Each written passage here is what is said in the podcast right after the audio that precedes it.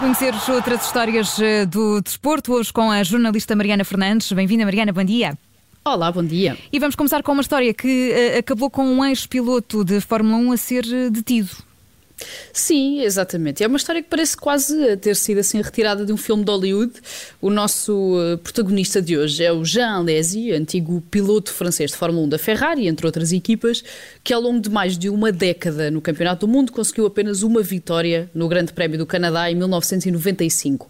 Ora, Alesi, que tem atualmente uh, 57 anos, foi detido na passada segunda-feira por ter alegadamente detonado um artefacto explosivo à porta do estúdio de arquitetura do cunhado, portanto, do marido da irmã, o filho de Jean Alesi, Giuliano, ele que também foi piloto, que chegou a integrar a academia da Ferrari quando era mais novo, terá acompanhado o pai na aventura e também foi detido, sendo que os dois arriscam agora uma pena de prisão até 10 anos e uma multa de 150 mil euros. mas, mas o que é que aconteceu, Mariana? Já se percebeu?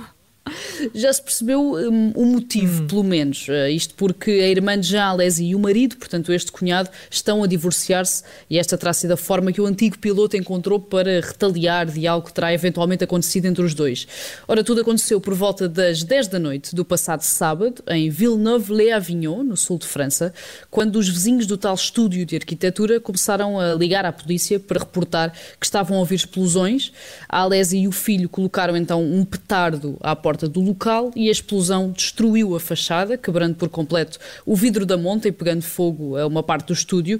Já Alesi não estava sozinho, eh, portanto, para além do filho, tinha também a companhia de um irmão e terá sido no carro deste irmão que os três se deslocaram, acabando por dar nas vistas no momento da fuga por terem arrancado luzes apagadas.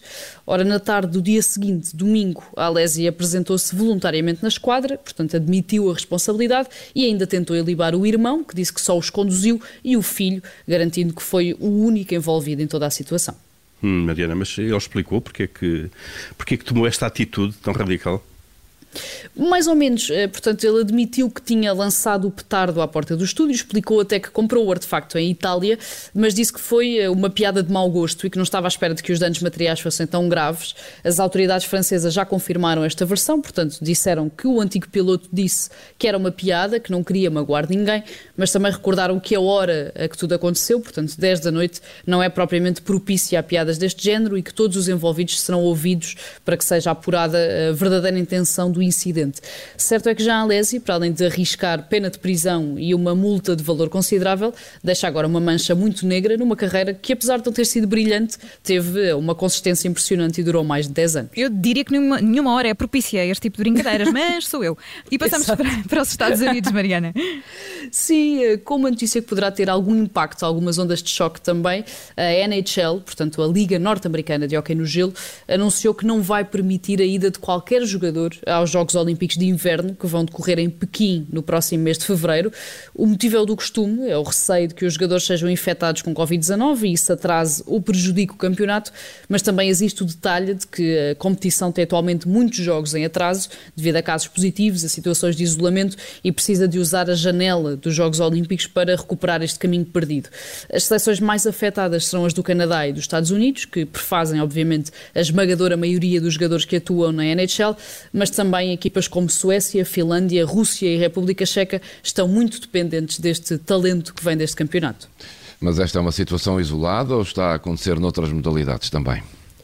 Ainda não tinha acontecido de forma uh, explícita, assumida, mas a verdade é que pode começar a tornar-se cada vez mais comum e temos uh, um caso cada vez mais claro que é a CAN, a Taça das Nações Africanas, que está em risco de acontecer, não só uh, devido ao receio relacionado com a Covid-19, mas também porque os clubes europeus estão muito relutantes quanto à possibilidade de permitirem que os seus internacionais africanos, e devemos lembrar, por exemplo, clubes como o Liverpool, que têm jogadores como Sadio Mané e Mohamed Salah, dos mais importantes da equipa, que em teoria estariam nesta CAN, e que uh, o, clube, o clube, neste caso, está com uh, muito receio de que eles saiam da Inglaterra para correrem o risco de disputar uma competição internacional nesta altura.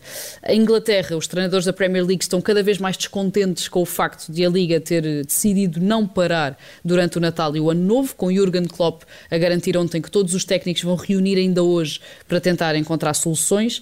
E quase dois anos depois do início da pandemia, chegámos a um novo uh, paradigma. Agora não são as competições que decidem parar, são os próprios próprios atletas ou clubes que querem parar quando as competições decidem seguir em frente. Bom, Mariana, vamos terminar este Outras Histórias do Desporto com um momento que ninguém viu. Sim, ou pelo menos quase ninguém viu, e continuamos a falar do último dia do Campeonato do Mundo de Fórmula 1, daquele grande prémio de Abu Dhabi que coroou Max Verstappen e que deixou Lewis Hamilton sem um histórico oitavo título.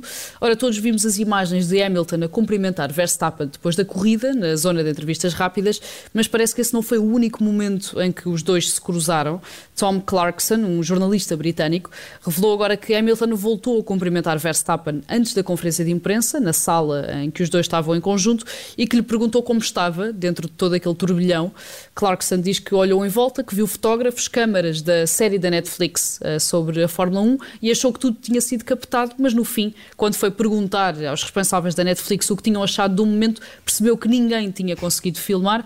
Por isso, este momento vai ficar mesmo para sempre apenas na memória deste jornalista. Pois é, pena. Muitas câmaras, não é? Mas eh, ninguém a apontar para, para aquele momento. A Mariana Fernandes é jornalista do Observador e juntou-se a nós nas manhãs 360 no Outras Histórias eh, do Desporto.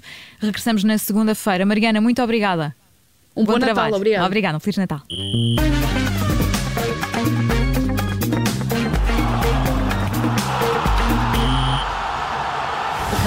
Obrigada por ter ouvido este podcast. Se gostou, pode subscrevê-lo, pode partilhá-lo e também pode ouvir a Rádio Observador online em 98.7 em Lisboa e em 98.4 no Porto.